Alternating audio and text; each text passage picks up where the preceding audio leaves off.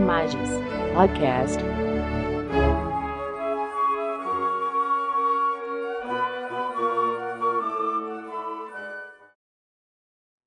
Olá, damos início a mais um podcast da oficina de podcasts da Escola da Magistratura Federal do TRF da Quarta Região.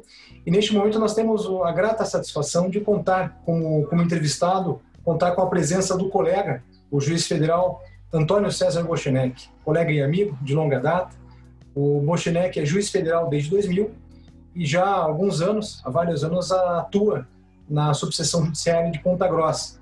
Bochenek também é professor no programa de mestrado profissional é, da Escola Nacional da, da Magistratura e graduado pela Universidade Estadual de Ponta Grossa, mestre pela PUC Paraná e também doutor pela Faculdade de Direito de Coimbra. E o, o tema, o tema que, que Bochenek vai conversar conosco hoje é o seguinte: Bochenek falará sobre as competências nas demandas de saúde e o tema 793 do Supremo Tribunal Federal. Bochenek, a primeira coisa que eu gostaria de saber, para dar início a essa nossa conversa, esse nosso podcast, é basicamente o seguinte: qual o motivo te fez estudar esse tema? Olá, Fabrício. Olá a todos os colegas que nos acompanham no podcast da Imagens. Primeiramente, agradecer o convite e parabenizar a escola por esse novo meio de comunicação.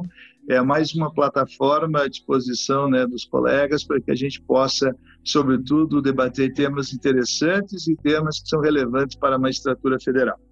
Bom, é, competências nas demandas de saúde. Esse é um tema que volta e meia meia e volta, tem causado bastante discussão, né, bastante, é, bastante debate nas demandas judiciais. E principalmente na, naquilo que se refere à competência da Justiça Federal da Justiça Estadual. Então, recentemente, o Supremo julgou o tema 793, né, a, a tese trazida nesse tema, mas não solucionou diretamente ou é, trouxe uma previsibilidade no sentido de dizer que estas ações são da Justiça Federal, aquelas da Justiça Estadual. E, portanto, é, algumas decisões dos tribunais de justiça, entendendo o voto do ministro Faquim, é, reconheceram a necessidade da União estar presente nessas demandas e encaminharam as demandas à Justiça Federal. Alguns tribunais regionais federais, recebendo essa demanda, eh, também entenderam que era o caso de não aplicar o voto do ministro Fachin, porque não houve um, um consenso de todos os ministros nesse sentido, e, portanto, pela solidariedade, que é o tema principal desse voto da tese 793, devolveram as ações para a Justiça Estadual. E assim também na primeira instância, né? muitos colegas juízes estaduais e federais assim entenderam e fica lá então o, vai para cá, vai para lá essas demandas. E o que nós procuramos é, aqui estudar nos últimos meses e trazer como tema para debate, para que os colegas, inclusive, possam trazer outros argumentos, é verificar a situação como um todo, analisar as demandas de saúde em relação à solidariedade e verificar também que existe princípios de gestão tanto da administração, né, que são pautados por critérios estendidos nas leis e atos normativos do legislativo e pela gestão propriamente dita de planejar gerir e executar isso por parte do executivo e a própria gestão do judiciário. Se uma demanda vai para o estadual, vem para a federal, também temos uma questão de gestão judicial. Todas essas questões, então, na, e na maioria dos, dos artigos doutrinários que, que tem é, até o momento, estão fo, fo, é, focadas principalmente no direito material, direito substancial. E o que nós gostaríamos de trazer à reflexão ao debate de forma mais acentuada é justamente as, é, são justamente as questões processuais, né? ou seja, para evitar a repetição de demandas, a replicação de demandas, os custos do processo, a morosidade, enfim, é, ver a questão do, do chamamento ao processo, do litisconsórcio e da fim da competência para dar justamente um norte e tentar encaminhar dentro do próprio princípio da estendido no, no tema 793 do Supremo, que diz que a evolução da jurisprudência é necessária. Mas em relação à competência, ela não foi tratada diretamente e, portanto, cabe né, é, uma vez que não há legislação específica que trate da competência em relação a esse tema, cabe ao intérprete ao aplicador da lei, no primeiro momento os juízes, no segundo momento os tribunais, inclusive o Supremo, definir de quem são as competências para o julgamento desses processos. Então, em linhas gerais, é este, ou são estas as considerações importantes que eu gostaria de compartilhar com os colegas, porque não há respostas prontas e acabadas, mas para que a gente pudesse desenvolver e ajudar na evolução da jurisprudência do tempo. Muito obrigado, Bochenek. Você menciona dois, dois temas extremamente importantes envolvendo ah, os aspectos da, do tema 793, é, que envolve responsabilidade solidária dos entes federados pelo dever de prestar assistência à saúde. E esses dois temas é, são a solidariedade e os princípios de gestão. Né? Então, eu gostaria, se fosse possível, que você abordasse é, de maneira separada um pouco mais verticalizada essa questão tanto da solidariedade quanto dos princípios de gestão. Começando, se for possível, pela solidariedade, Puxinek. Muito bem, Fabrício. Acho que esse ponto é importante. É, em relação à solidariedade nas demandas de saúde, há um consenso já formado desde mais de 10 anos né, em relação até aquele julgamento da suspensão de tutela antecipada 175. E, portanto, a, a ideia geral de solidariedade está é, fulcrada nos artigos 23 da Constituição Federal, que diz que a saúde deve ser prestada pelos três entes, e também depois lá no artigo 196 e seguintes, quando determina que a União, estados e municípios prestem a saúde por meio do SUS.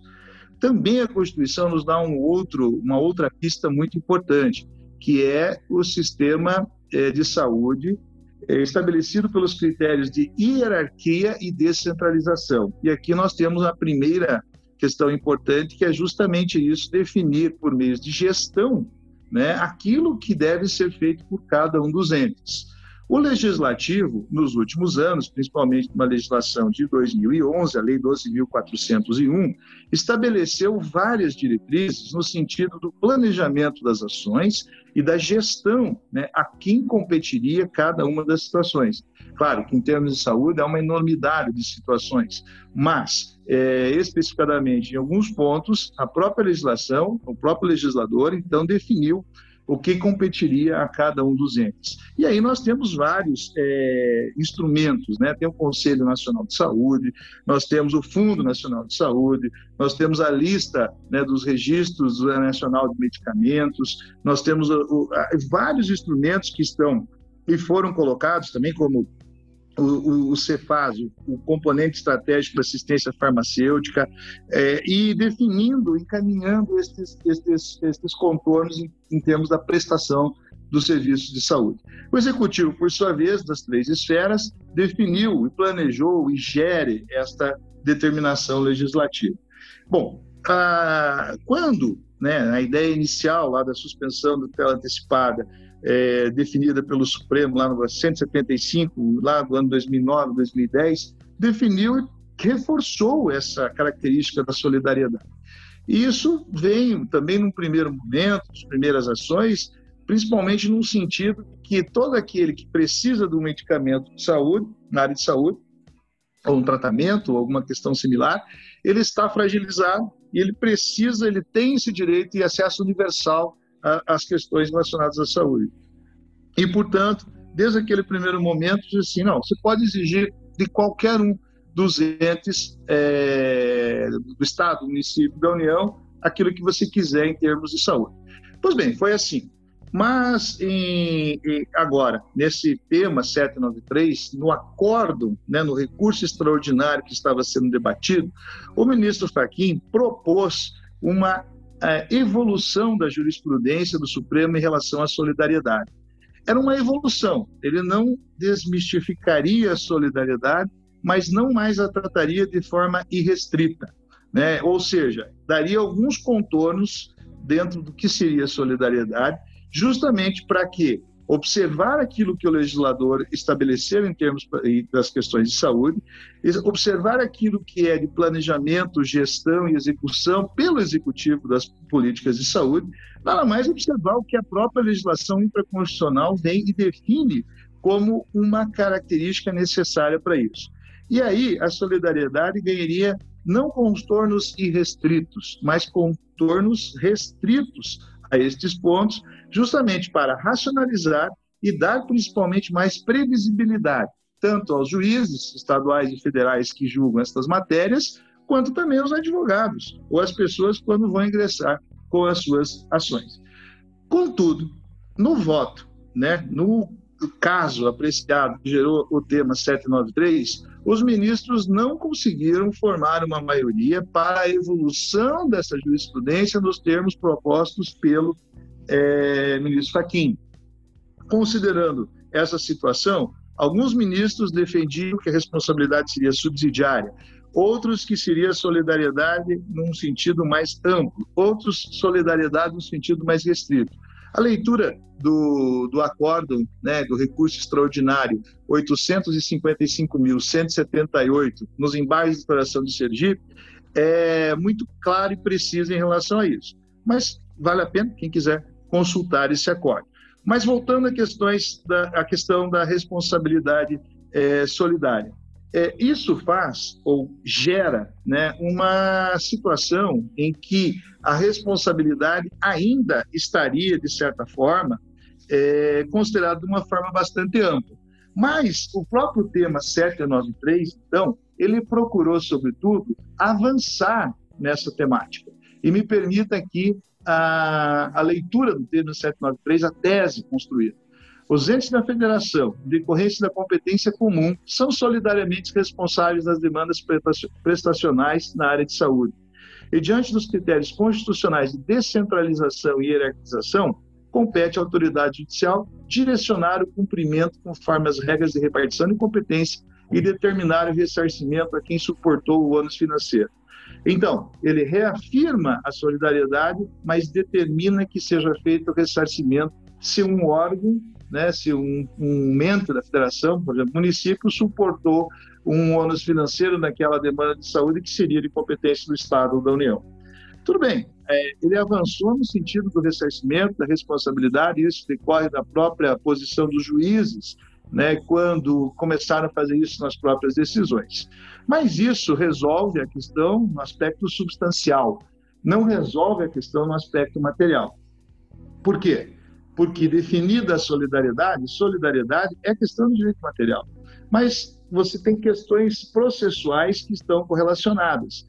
Como o voto não abordou, não avançou além disso, né, eu penso, e aqui é aqui a primeira grande contribuição ao, ao debate, e todos podem é, pensar e criar soluções a partir disso, de que a solidariedade ela não pode ser vista desta forma irrestrita, por quê? Porque senão nós estaríamos, sobretudo, desrespeitando os comandos do legislativo, quando determinou que tal órgão compete tal situação, e também nós estaríamos, de certa forma, eh, dificultando as ações do executivo.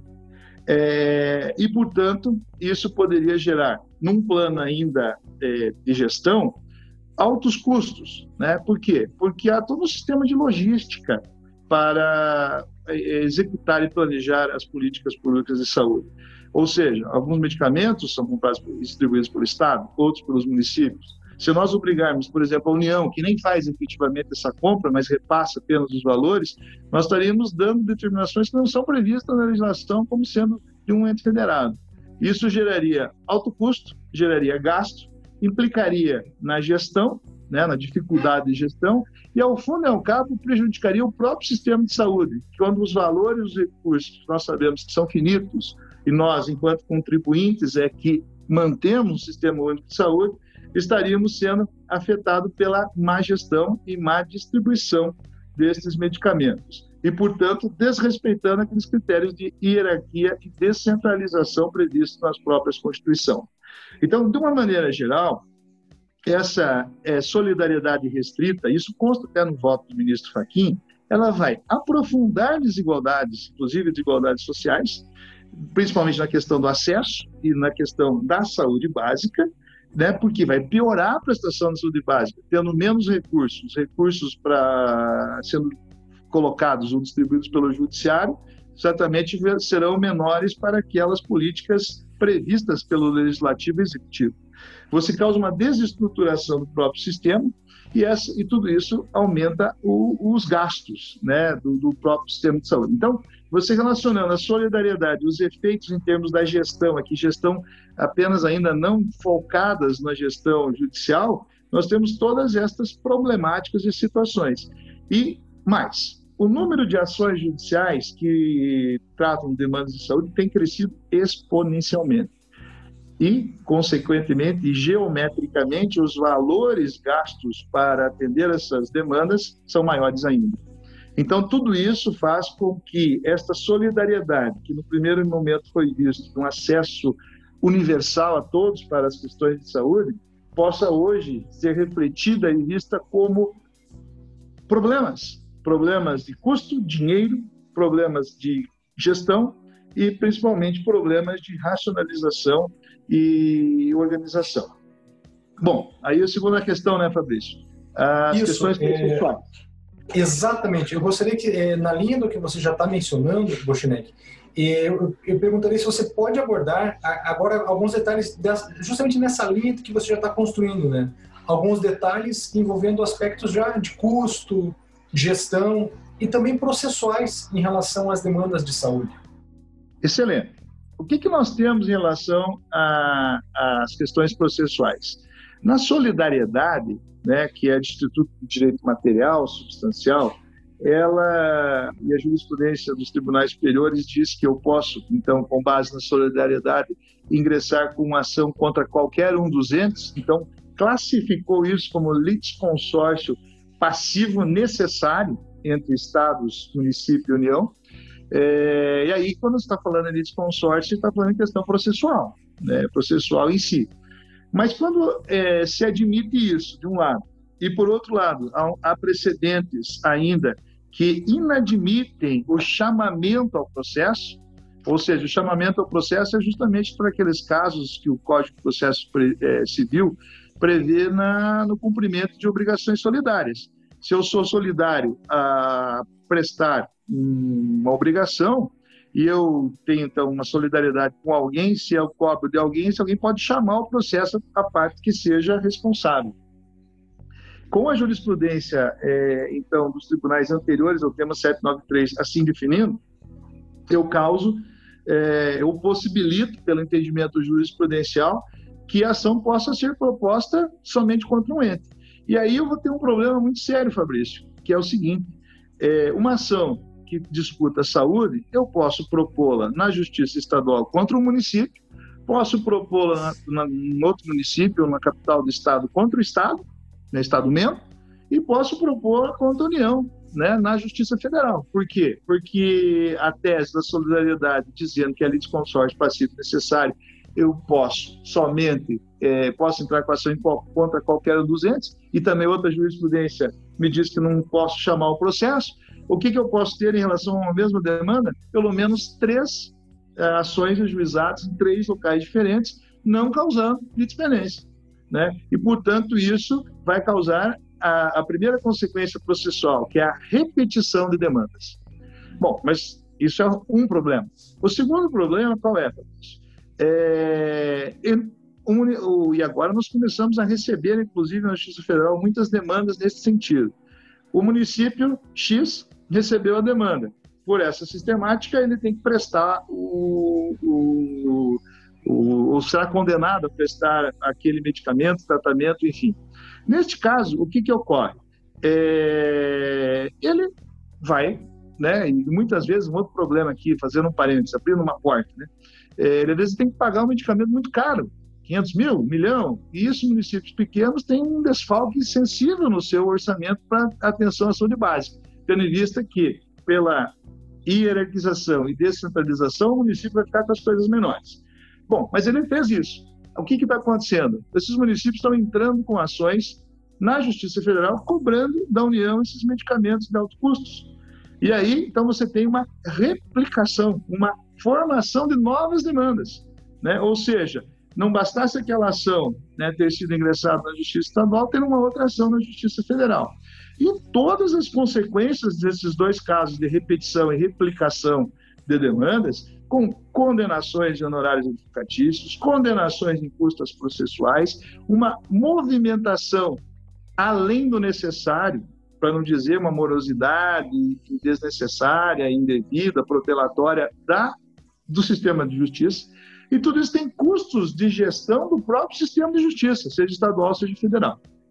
Bom, bom, mas isso é assim que está posta a questão em termos de é, questões processuais, né?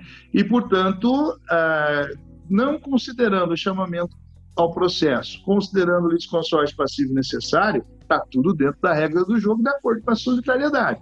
Se nós interpretarmos a solidariedade, juntamente com aquelas observações da primeira parte da nossa fala, de uma forma restrita, aí sim, né, nós acompanhando aquilo que a legislação fala, acompanhando aquilo que a administração fala nos atos normativos, eu sim teria um direcionamento, mas não um direcionamento como prevê o tema 793 lá no seu texto, que depois de decidido, cabe ao juiz dizer para quem, né, é, para qual ônibus de saúde ou qual membro ente federado vai cumprir no caso, de acordo com as repartições de competências, e assim determinar o ressarcimento a quem suportou o ônus financeiro. Mas isso já é estabelecido num primeiro momento. Né? Mas por que, que não é assim até hoje? Por quê? Porque as demandas de saúde são novas, relativamente novas. Temos aí 15, 20 anos que começaram a surgir com mais intensidade no nosso judiciário. As regras de competência não fixam né, determinação específica para as questões de saúde. E o que, que eu tenho, então? Eu tenho somente o artigo 109 da Constituição. Se tiver a União como autora, ré ou interessada no processo, é a competência da Justiça Federal. Se não tiver, da Justiça Estadual. Então, o grande é, ponto aqui na nossa questão da solidariedade, o grande ponto na questão da competência, é verificar se há, de alguma forma, interesse da União ser ré nesse processo ou ter algum interesse na, naquela demanda. Veja, todas as questões em que demandem né, algum recurso financeiro da União, seja por meio do Fundo Nacional de Saúde, esse repasse é feito para os estados e municípios, todas as questões que demandam alguma decisão da União por meio da comissão tripartite entre União, Estados e municípios, que define quais medicamentos, tratamentos ou é, questões que vão ser feitas e por quais órgãos vão fazer, é inevitável que estas demandas há interesse da União né? E portanto a União vai ser estar no polo passivo. Ah, mas isso, não, mas daí eu, por que que, por que, que tem esse interesse? Por quê? Porque vai ter o, o interesse financeiro, né? Vai ter o interesse de você estar naquela demanda por conta de que você pode ser condenada lá no futuro a, a, a arcar com aqueles valores, ou você tem a questão da própria gestão de definir se uma política pública de saúde é ou não feita, será ou não feita pelo SUS.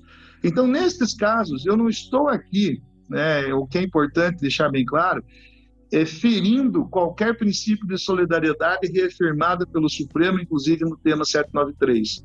Mas, sobretudo, eu estou dizendo que, pela lei, pelas regras constitucionais e infraconstitucionais, nestes casos, a União deve estar presente por quê? Porque ela é afetada e tem interesse jurídico ainda, né, que indireto nesse caso para a solução da demanda. E, portanto, nós temos alguns exemplos já, Fabrício, bem claros e definidos em relação a esse ponto. A, a, a jurisprudência do STF, em voto do ministro Alexandre de Moraes, do STJ, define que nos casos em que não há registro na Anvisa de um medicamento, a competência já é da Justiça Federal. Por quê? Porque se a Agência Nacional de Vigilância Sanitária precisa dar um ok lá para aquele medicamento entrar na, na lista, ótimo, maravilha, assim vai ser feito. O Comitê Executivo do Fórum de Saúde do CNJ, também no enunciado 78, dentro dessa linha de entendimento, diz que essas demandas são de competência da Justiça Federal. Mas eu posso citar aqui uma série de outras questões é, específicas em que a própria, os próprios atos normativos estabeleceram a competência da União, como, por exemplo, nos medicamentos de oncologia, a Portaria 627 de 2001 e a Portaria 1 de 2017 do Ministério da Saúde diz que são os recursos federais que vão ser transferidos aos estados e municípios para os tratamentos de oncologia. Então, portanto, competência da Justiça Federal. Os componentes estratégicos da assistência farmacêutica né, são financiados pela União. E aí tem lá, é, também por meio das suas portarias, o, o custeio exclusivo da União, por exemplo, para insulinas ou para o Programa da Saúde da Mulher. Também essas demandas né, ficam a cargo e responsáveis pela competência da Justiça Federal, justamente por haver repasse da União e a União estar, no caso, no polo passivo da demanda.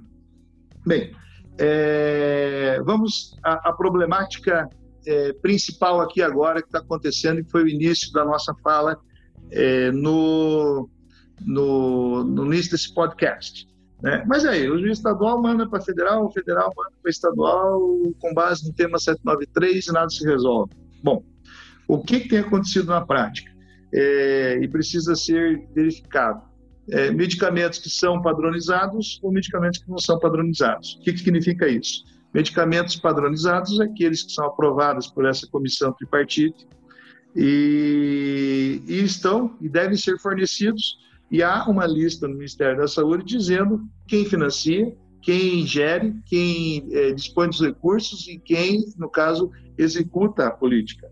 Então, ali é fácil, se nós chegarmos, é, como não temos uma lei que especifica a competência da Justiça Federal ou estadual, como a Constituição é vaga dentro desses termos que eu já mencionei, é fácil nós verificarmos quem né, vai ter a atribuição de executar, financiar e, basicamente, né, a gente pode assim considerar Questões de alta complexidade ficariam a cargo da União. Questões de média e alta complexidade ao Estado. Questões de baixa complexidade aos municípios, inclusive nos medicamentos de baixos valores e assim sucessivamente.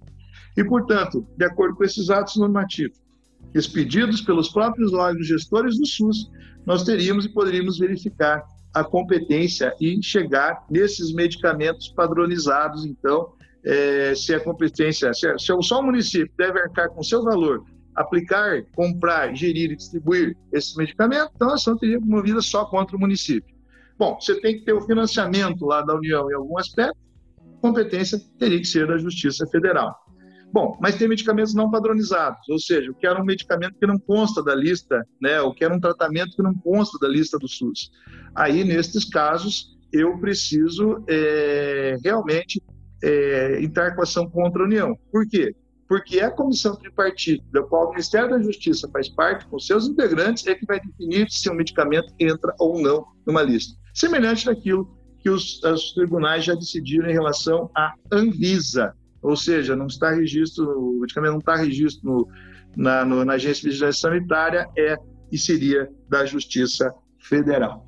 Então, veja, é, aí decorre um entendimento, né, basicamente, em que se observa né, tanto a solidariedade, mas não de uma forma irrestrita, mas de uma forma restrita, uma solidariedade pública, uma solidariedade calcada nas regras da Constituição e nas regras interconstitucionais, observando as regras de, do legislador, observando os programas de planejamento, gestão e execução do executivo, evitando sobreposição tanto no cumprimento da decisão judicial ou na, na, no exercício, na execução na política pública. Então, essas questões de gestões são muito importantes. E é a partir dessas questões de gestão e de administração, ou seja, que se colhem elementos do processo, e quando eu defino uma competência, eu vou colher elementos no processo, elementos na legislação que definem as regras de competência. E aí sim, nesse sentido, nós estaríamos tendo uma evolução dos conceitos né, em relação às regras processuais, como bem coloquei aqui no início, as regras processuais ainda não foram, de certa forma, abordadas a fundo, ficando mais as questões de direito material, e essa evolução da jurisprudência racionalizaria, otimizaria, seria uma gestão tanto do judicial quanto uma gestão do legislativo e do executivo, para que as instâncias inferiores tenham então previsibilidade, os advogados tenham previsibilidade e nós tenhamos uma racionalização é, e uma prestação mais eficiente do serviço de saúde. Nós sabemos que dinheiro não dá árvore, né? E, portanto, o dinheiro é finito. Em questões de saúde, isso ainda é maior ainda. Ou seja, não há fim para fazer todos os tratamentos para todas as pessoas. Se não usar bem e não gastar bem esses recursos, certamente a saúde básica, os procedimentos mais simples serão indiretamente afetados e todos nós perderemos com isso. Então, é estas considerações que eu faço em relação às questões processuais, chamando isso né, para aquilo que é a essência da competência, a divisão do trabalho entre juízes. A divisão do trabalho entre juízes feito e verificados por elementos do processo. Elementos do processo pelas leis, atos normativos, pelo executivo, pela própria organização no Poder Judiciário, evitando, sobretudo, repetição de demandas, replicação de demandas e também morosidade e uso desnecessário do sistema judicial. Acho que consegui, né, de uma maneira bastante, é, é, ainda que sucinta e sintética, trazer esses elementos fundamentais para iniciar esse debate, né, Fabrício? Conseguiu sim, Bochek. Na verdade, é, eu te, te, acompanhava atentamente aqui. Não só você, você conseguiu atingir o, o, o propósito, mas trouxe para nós um problema extremamente bem delimitado. Né? É, apresentou dilemas tanto teóricos como eminentemente práticos, né? E além de tudo, você nos brinda com uma proposta, né? Você faz uma, propos uma proposição de evoluirmos nesse nesse tema, inclusive com detalhes do dia a dia prático. Então, é, duas questões para ver se me permite ainda, como decorrência desta evolução. Essa evolução ela pode ser uma evolução legislativa, né, onde o estudo e o debate seja levado para que o legislador defina, as ações vão ser competência da Justiça Federal ou da estadual. Evita né, que os tribunais, os juízes acabem decidindo, redecidindo, replicando decisões. Outra questão, que é a mais comum, é que quando o legislativo não se manifesta, essa evolução ocorre por própria, pela própria jurisprudência. Mas eu gostaria de citar ainda mais um exemplo aqui, né, em relação a, a essa sistemática para verificar como a questão, é, o tema 793, ainda que não especificou e não detalhou o tema da competência, as questões processuais, como eu disse, ela veio ajudar de certa forma e muito no cumprimento dessas decisões judiciais. E o cumprimento tem, está relacionado diretamente às questões de gestão né, da, da própria administração em relação a, a, gerir os recursos, planejar as ações e executar aquilo que se tem. Né? Muitas vezes os, os entes né, acabam né, não tendo recursos. Vamos pegar um município bem pequeno que tem que pagar um medicamento de um milhão, por exemplo. É uma hipótese. E, bom, você não fez isso, vou bloquear as contas judiciais. Imagina bloquear as contas judiciais desse município. Né? Inviabiliza uma série de recursos, até outros recursos, eventualmente, que você tem. Mas vamos imaginar que ele entrou com ação contra a União, e a União tem esse, esse recurso. Bloqueia o recurso da União. Mas está lá, claro, na lei que aquele medicamento, aquele tratamento tem que ser feito né, pelo Estado. E, portanto, o tema 793, ele ainda direciona, ó, direciona para quem o suporte, é, o, o, ressarcimento a quem suportou o ano financeiro. No caso, a União até presta, atende a pessoa, mas depois o Estado tem que ter um controle administrativo. Olha que loucura! Tem que fazer mais um controle administrativo para ressarcir isso da União né? ou a União, melhor ressarcir do Estado, no exemplo dado. Então, é, é, a questão dos bloqueios das verbas públicas, às vezes aqui a gente fica, mas vamos mandar para quem? Bom, com o 793 definiu. Eu vejo quem que vai suportar e, e pego o ressarcimento. Mas por que não antecipar isso já para quem vai suportar o financeiro? É quem eu vou direcionar a minha ação. E aí acabo com todas essas questões processuais, né? ou resolvo todas essas questões processuais. Por quê? Porque há uma definição clara e precisa nisso. Então, nesse sentido, né, e eu também gostaria de complementar aqui, se me permite, algumas outras questões relacionadas aos, aos, procedimentos, né, as questões processuais. Veja, se uma ação, se um medicamento é de baixo custo, nós vamos lá, é, eu vou entrar contra a União no medicamento de baixo custo, que seria atribuição do município. Isso vai entrar no juizado especial federal. Por quê? Porque é abaixo de 60 salários mínimos. Mas aí no juizado especial federal não cabe intervenção de terceiros. Então não, não poderia nem chamar, ainda que admitisse o chamamento ao processo, que eu acho que é uma coisa que precisa ser revista, eu não, eu não, não admitiria o município aqui, né? O, por conta de que é o litisconsórcio passivo é, facultativo. No juizado especial, tem as limitações, estadual, por exemplo, tem limitações de prova, usa questão dos recursos. Então, assim, são várias questões processuais que se delimitam, que se criam a partir de uma interpretação do direito material e que, aí podemos chegar à conclusão, que falta que faz uma regrinha dizer que, nesse caso, a competência é tal, naquele a competência é tal, e, ou mesmo a jurisprudência evoluir e dizer isso. Né? Então, evitaríamos grandes problemas. Eu tenho estudado a questão da competência há 20 anos, desde a época do concurso, tem inclusive livros a respeito disso, isso que me levou novamente a estudar esse tema das demandas de saúde. É, muitas, né, muitas vezes se discute, se perde muito tempo, muita energia, muito gasto, né, da termos de gestão judicial para definir algumas regras que às vezes algum comando lá é, resolve. Mas por que que isso acontece? Porque ninguém pensou nisso, ou esse tema ainda não foi estudado, porque não implicou em grandes prejuízos ou grandes debates. Isso porque não tínhamos ações de demanda de saúde antigamente, ou tínhamos muito poucas. Hoje nós temos bastante. E, portanto, né, é, aí é, reside o interesse maior em promover esse debate, participar desse debate através do podcast aqui da Imagens, para que a gente possa né, chamar atenção para esse tema e que com soluções eventualmente simples, seja por meio da jurisprudência, seja por meio do legislativo, possamos ter, ter melhores definições e dar mais racionalização e previsibilidade aos sistemas e aos operadores do direito. Fantástico, Bochanek. Muito obrigado pela tua participação, pela tua disponibilidade em participar do, do, da oficina de podcast da Imagens. É, já fica aqui o convite para novas participações. O tema é extremamente fértil. É muito provável que surjam novas questões é, nessa temática do Aravante, então o convite já fica feito para uma nova participação sua. Aos colegas e às colegas que nos, nos, nos escutam, é, um, muito obrigado, especialmente pela, pela audiência e pela, pela atenção. Bochinek tem mais, mais uma manifestação, né?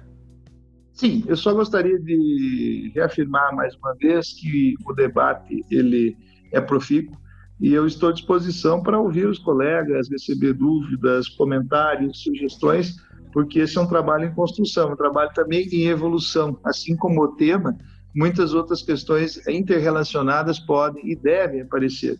E aqui, é, o que eu procurei trazer não foi só é, focar nas questões de direito material, mas principalmente nas questões de direito processual, e que essas questões de direito material e processual, e que implicações elas vão dar no sistema de gestão e administração, tanto do executivo quanto do judiciário quanto do legislativo. E isso reflete, sobretudo, né, um trabalho que deve ser é, interrelacional, de integração e em construção. Então, se os colegas quiserem e puderem, é, por qualquer outra via, estabelecer esse contato, eu ficaria extremamente feliz para poder evoluir também nesse entendimento. Oxanek, muitíssimo obrigado. Colegas, muitíssimo obrigado pela atenção, pela audiência. Até a próxima.